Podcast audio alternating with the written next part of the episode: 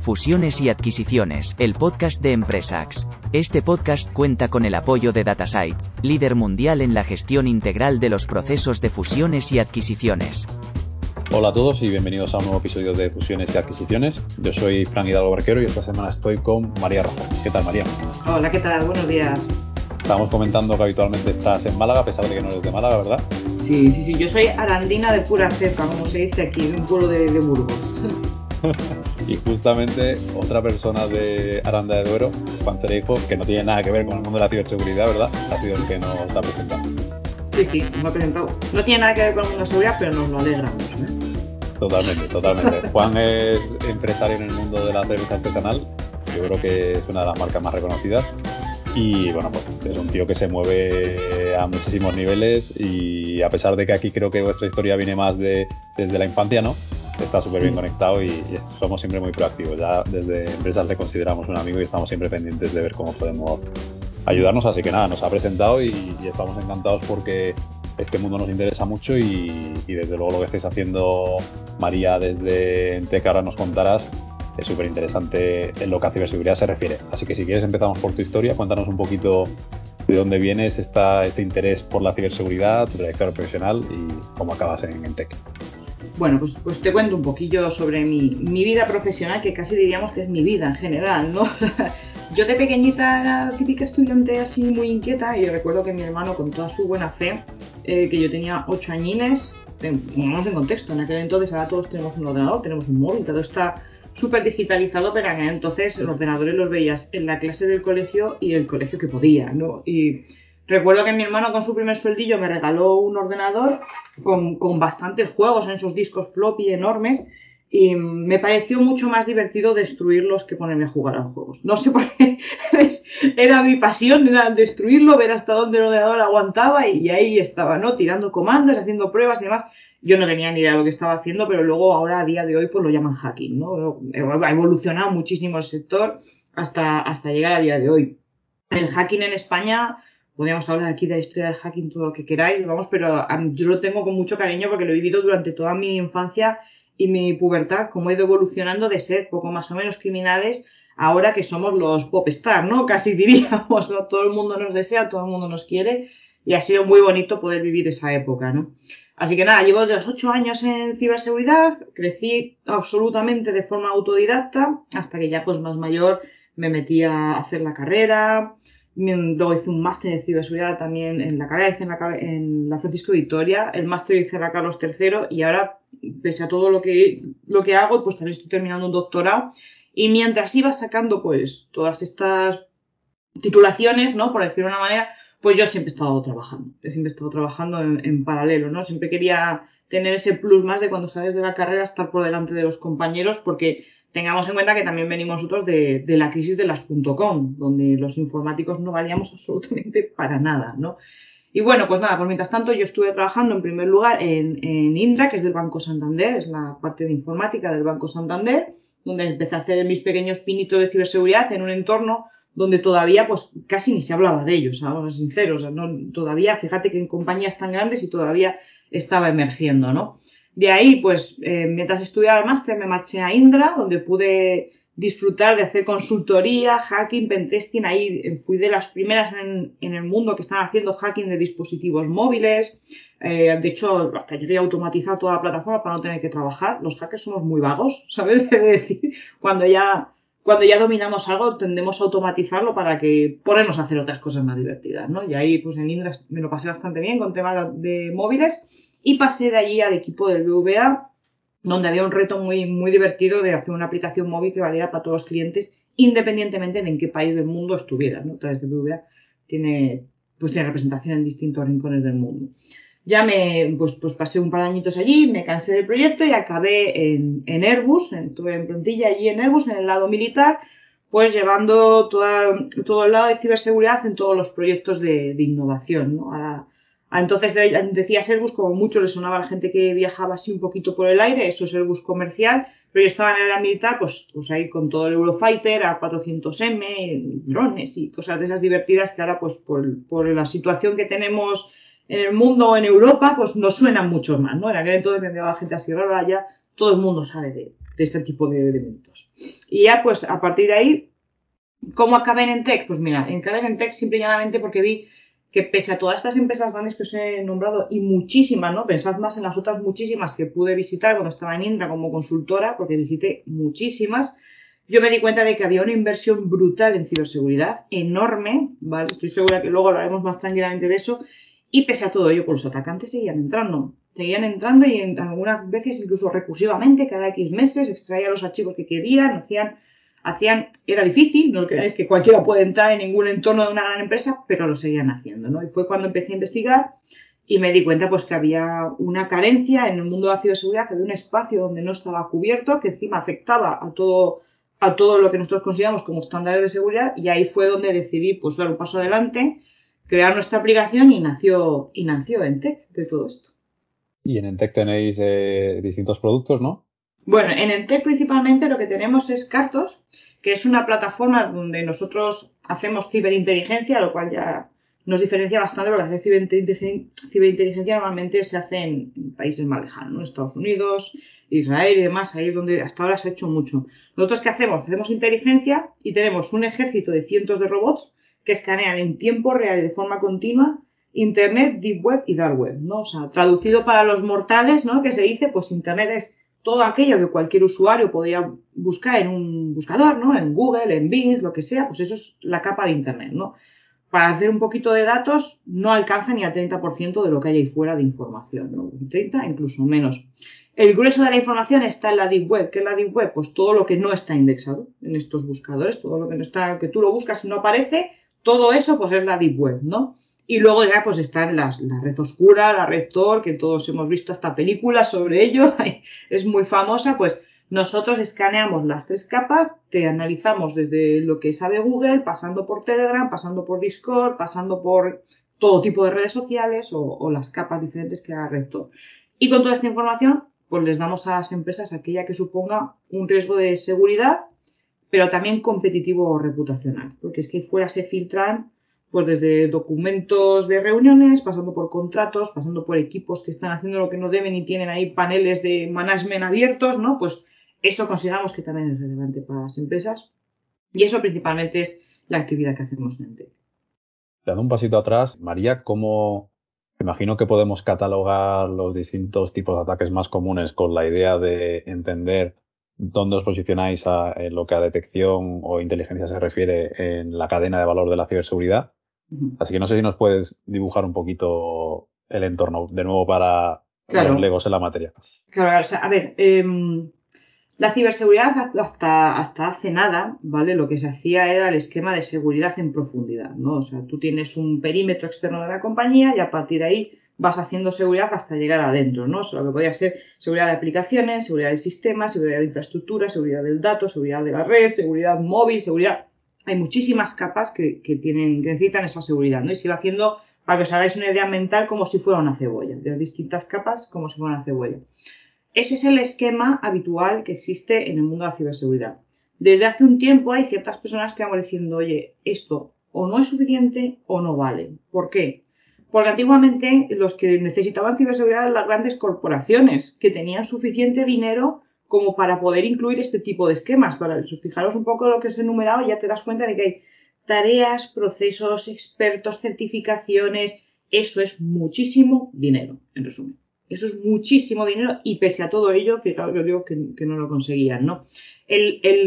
la realidad ha cambiado. Ahora ya no son solamente estas grandes ballenas los que son atacados. yo creo que hasta la gestoría de tu pueblo está siendo atacada hoy en día. O sea, no sé si algunos ha sonado de, oye, manda una factura y le han hecho el ingreso y ha aparecido en otra cuenta, no es la mía, me han intervenido el documento de camino, ¿no? Eso lo atacan absolutamente todo el mundo. Pues ahí es donde decimos que la seguridad en profundidad ni es suficiente porque ya se ha demostrado que no ha valido, ¿vale? Ni es viable. Ahí en todo eso es donde entran pues, soluciones como la nuestra. ¿Por qué? Porque nosotros eh, lo que hacemos es vigilar qué existe fuera, qué sabe un hacker o un atacante sobre tu compañía fuera de tu red. Por tanto, ya para empezar, cierra las puertas, ¿no? Una metáfora para los, que no son de ciberseguridad que funciona muy bien es, imaginaos ese castillo medieval, ¿vale? Si os vais a él, tenían unas murallas enormes, unos pozos tremendos y una seguridad perimetral, ¿no? Eh, gigantesca. ¿Pero qué había en los castillos medievales? La torre de vigilancia. Donde tenías a alguien siempre mirando por dónde venía el atacante, ¿no? Pues eso es lo que faltaba en el modelo de ciberseguridad. No había una torre de vigilancia. Y eso es lo que somos nosotros. Así que nosotros hemos evolucionado a un modelo 360 de seguridad que a través de nuestros partners, que son los que integran todas estas herramientas, pues meten también nuestro producto y pueden vender un producto completo a empresas tanto gigantescas como otras muchas más pequeñitas que no necesitan, no necesitan esos, esas cantidades de seguridad o, o de capas de cebolla, por decirlo de una manera. O sea, por simplificarlo mucho, María, eh, esto sería pre-bridge, ¿no? Eh, antes de tener el problema. Te vamos a decir por dónde van a ir. vamos, te decimos por dónde van a intentar ir, ¿no? Vamos a cerrarles las puertas lo máximo posible para que se lo pongamos más difícil, porque partamos de la base, y eso siempre tiene que quedar claro, la seguridad total no existe. No existe. Menos aún cuando hay personas detrás, eso ya imposible que haya seguridad total, vamos. Si tuvieses que vender, que me consta que lo estás haciendo y, luego lo comentaremos, eh, vuestra solución, el famoso, el famoso pitch, ¿no? Al mm. final habrá muchas soluciones en todo el mundo relacionadas con las mil, los mil aspectos que has mencionado, los mil verticales que pueden tocar la, ciberseguridad, pero ¿en qué aportáis vosotros un, valor diferencial? No sé si es la parte de inteligencia artificial, la parte de los, de los robots. Mm. Más que nada por entender, eh, pues oye, cómo de interesantes sois para esos partners que básicamente no pueden ellos mismos ofrecer esto, porque cuando dices partners, María, te refieres, ¿verdad? A las típicas consultoras IT, este tipo de compañías. Los MSSPs, exactamente. Sí. A ver, nosotros lo que tenemos es una, desde la misma base del programa, el día uno que empezamos a hacerlo, tenemos una concepción distinta de lo que puedes encontrar en el mercado, ¿no? Y luego seguro que veremos ejemplos muy buenos donde, donde se ve. Nosotros comenzamos al revés, en vez de coger y agregar fuentes, meter redes sociales, meter lo que hicimos fue pararnos y durante un año y medio creamos una capa de tratamiento de datos y una capa de inteligencia artificial muy potentes. Y sobre ella construimos todas las fuentes que, veamos nosotros e incluso muchas veces se lo decimos a los clientes, oye, si hay alguna fuente donde creáis que, no, estamos, no lo decís, porque una vez que tenemos esa capa horizontal es súper simple para nosotros, entre comillas, ¿vale? O sea, no os doy para mañana, pero es muy asequible poder agregar todas las fuentes que queramos, ¿vale? Por lo tanto, a los clientes que les damos, primero les damos una perspectiva completa porque abarcamos las tres capas, ¿no? En el mercado puedes encontrar los EASMs, que son la capa de Internet, ¿vale? Los que dan un scoring y los que miran la capa más principal, ¿no? La parte más pública. Y por otro lado tienen los DRPS, que lo que te hacen es mirar la DIP y la Dark Web, ¿no? Nosotros, como te he dicho, juntamos las dos y además también te damos, te damos ese scoring, ¿vale? Así que tenemos lo mejor de ambos mundos. Todo ello combinado con que absolutamente toda nuestra plataforma está automatizado, que eso parece que no, pero es súper diferenciador, porque te marchas a ver un poquito a la competencia, vas a ver como en todos lados nuestros consultores, eso lo que significa es que en vez de darte una alerta en minutos o en horas, te van a dar una alerta en varios días. Y eso en el mundo de la ciberseguridad es vital, ¿no? Pues ahí tienes unas pequeñas pinceladas de todo lo que nos diferencia de cualquier solución que hay en el mercado. Luego lo comentaremos, pero en el mercado se están produciendo pues muchas transacciones, muchas se producen por motivos muy variopintos, ¿no? Algunas simplemente mm. porque durante estos años ha habido mucho exceso de capital o porque ha habido señores que han visto una oportunidad de hacer un, bicho más grande, ¿no? Y incorporar distintos productos. Luego, insisto, comentaremos alguna de ellas. Pero de, cara a lo que es la venta de, vuestro producto, eh, ¿crees que siempre vais a tener que pasar por estos partners? lo digo porque un poco lo que percibimos en el mercado, ¿no? Es que la gente no quiere tener 28.000 soluciones, ¿no? La gente dice, oye, yo quiero tener un proveedor de ciberseguridad que se encargue de todo. Igual pasa porque sea un MSSP, ¿no? Como, mencionabas, o una consultoría IT que de algún modo se encargue de, todo punto a punto, ¿no? Como, como se dice en vuestro mundillo.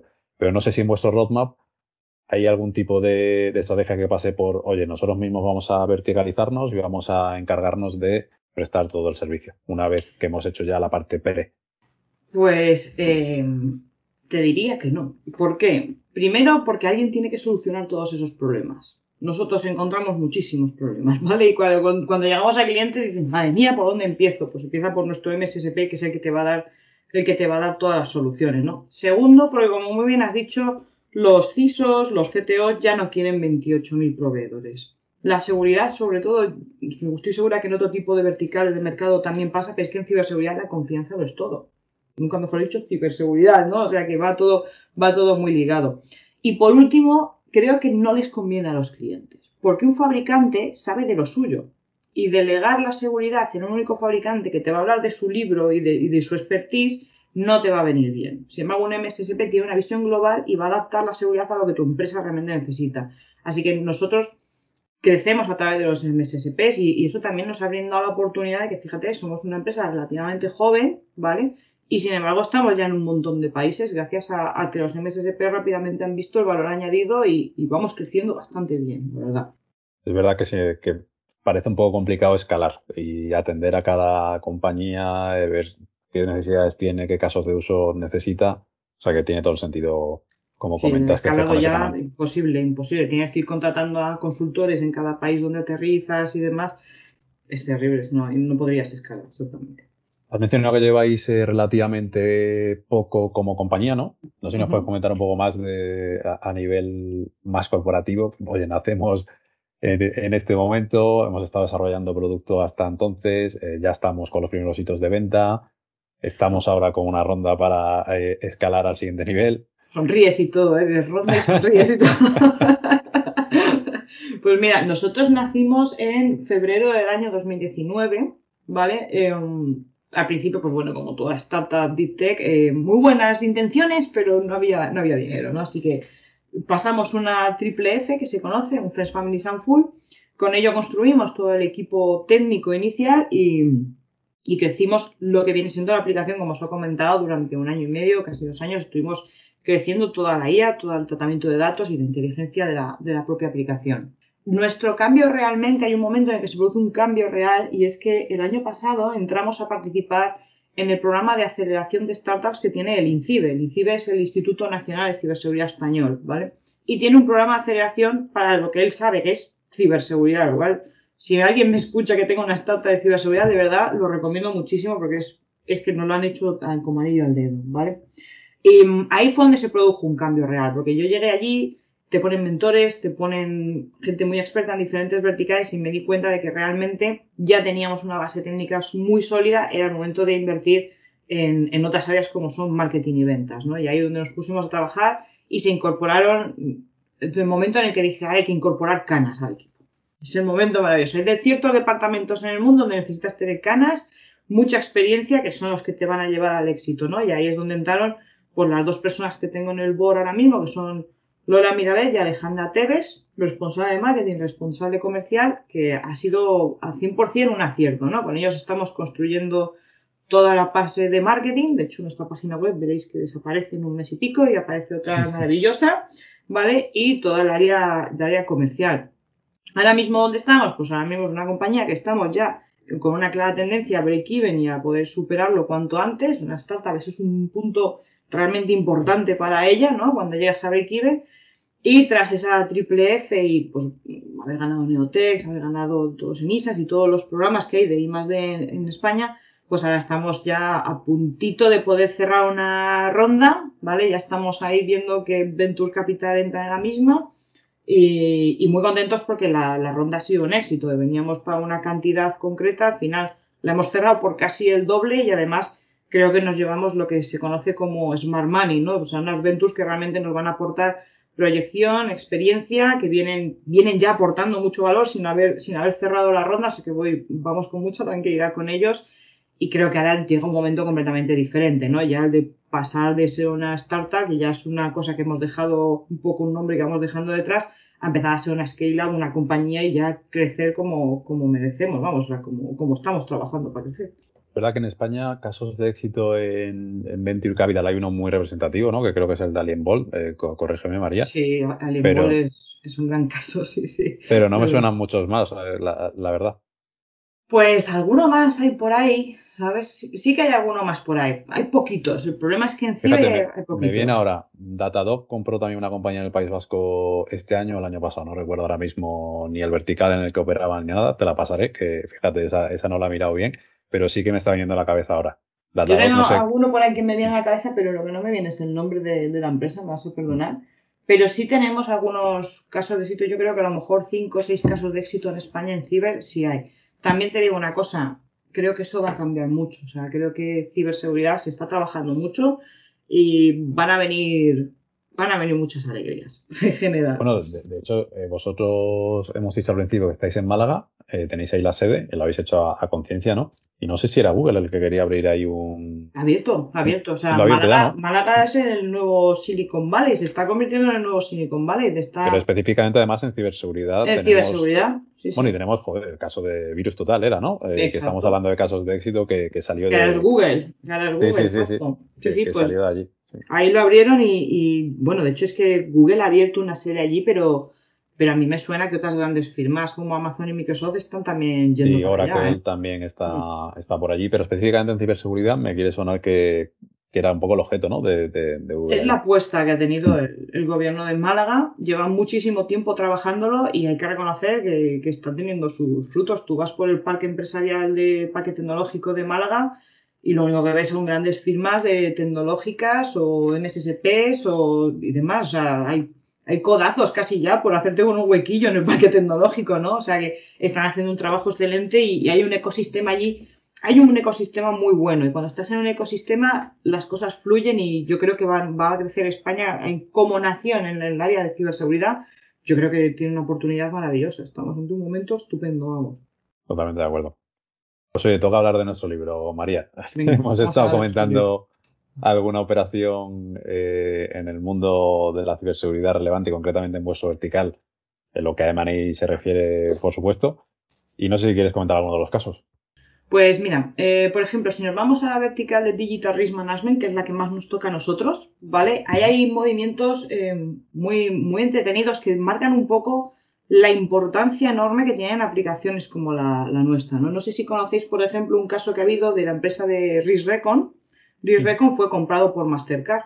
Dices, sí, que tiene que ver Mastercard con, con ciberseguridad, ¿no? Pues al final es la tendencia a ver la seguridad como un activo con valor de negocio real. O sea, ese scoring que estamos dando a las compañías que tenemos la parte ASM, ¿no? Recordad que nosotros tenemos las dos que es un scoring de que puntúa a tu compañía de cómo está la ciberseguridad de la misma, va a tener impacto hasta en la valoración de las mismas y es como se están posicionando muchas empresas del sector, de hecho. de hecho, te podría decir el nombre como Security Scorecard o Bitside, que su especialidad son M&As. O sea, fijaros cómo influyen en las valoraciones de las compañías. Y esto solamente va a ir a más, porque, por ejemplo, nosotros en el área de negocio donde más estamos creciendo y este tipo de aplicaciones también es en todos los third parties. ¿Eso qué significa? Que no vas a poder entrar a ser proveedor de una compañía o a vender o a posicionarte en un concurso si tu scoring de seguridad no está bien, ¿no? O sea que, para que veáis un poco la, la razón por la que Mastercard puede haber adquirido una empresa como esta. Cuando has dicho, María, que su especialidad, que su especialidad es eh, M&A, ¿te refieres a que en procesos de M&A estas compañías participan para hacer ese scoring y decirle al comprador, oye, en la due diligence que estás haciendo, esto es lo que hemos obtenido de esta compañía que estás a punto de comprar? Exacto. Exacto. Obtienen eh, el scoring, obtienen cómo está la sensibilidad de esa compañía en materia de ciberseguridad e incluso puedes obtener eh, todo lo que son sus proveedores, third parties, sus, sus, empresas subsidiarias en distintos países y haces con, con, aplicaciones como la nuestra con un mapa perfecto de cómo está esa compañía en toda la materia de ciberseguridad y tratamiento del dato. Y puede parecer baladí, pero eso influye muchísimo en la valoración de la empresa.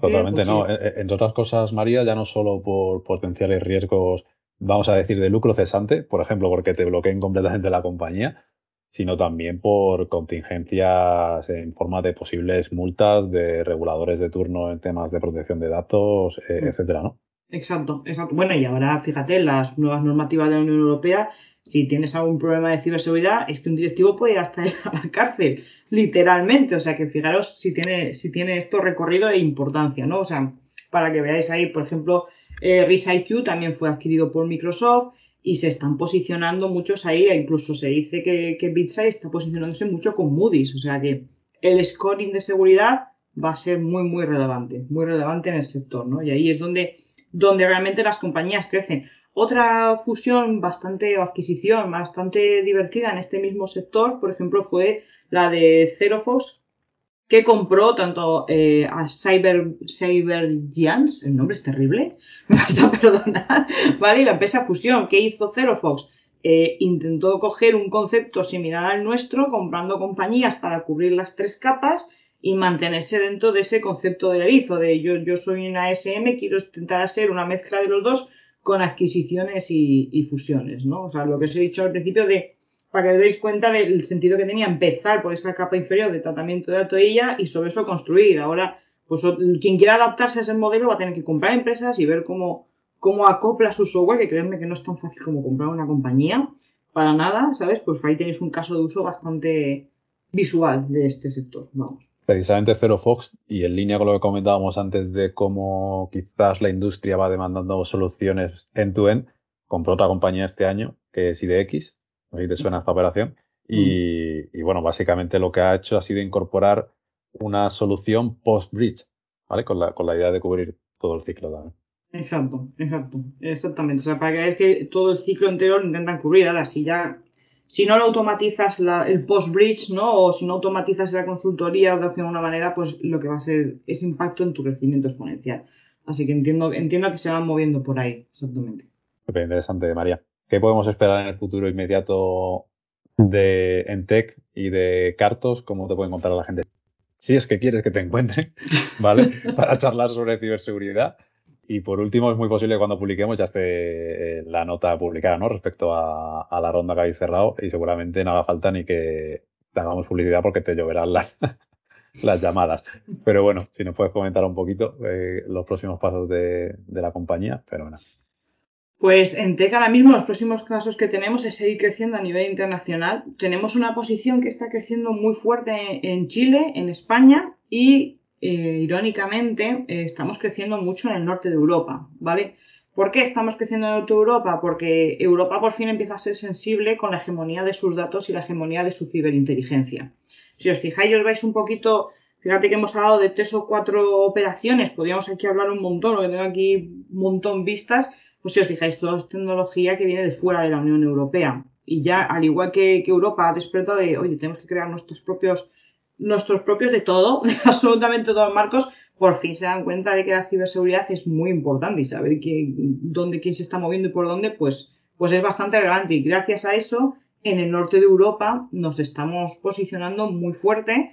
Y luego en, Europa estamos norte y España y en Latinoamérica también estamos creciendo muchísimo, porque la cercanía, la cercanía por el lenguaje, por, por esa cercanía propia cultural que tenemos con ellos, hacen que también, es que te dicen ellos mismos, por fin, una solución que no hable solo en inglés, que nos escuchen, que, que aporte un valor real en el mercado, ¿no? O sea que ahí tenemos un campo enorme para crecer y los próximos pasos que tenemos en Entec es eso, seguir creciendo a nivel internacional y nacional, que tenemos un recorrido inmenso. O sea, simplemente para dar una pequeña nota, el 80% de las compañías a las que nosotros llegamos, nosotros vendemos a mediana, grande compañía, no tienen ninguna solución de este tipo.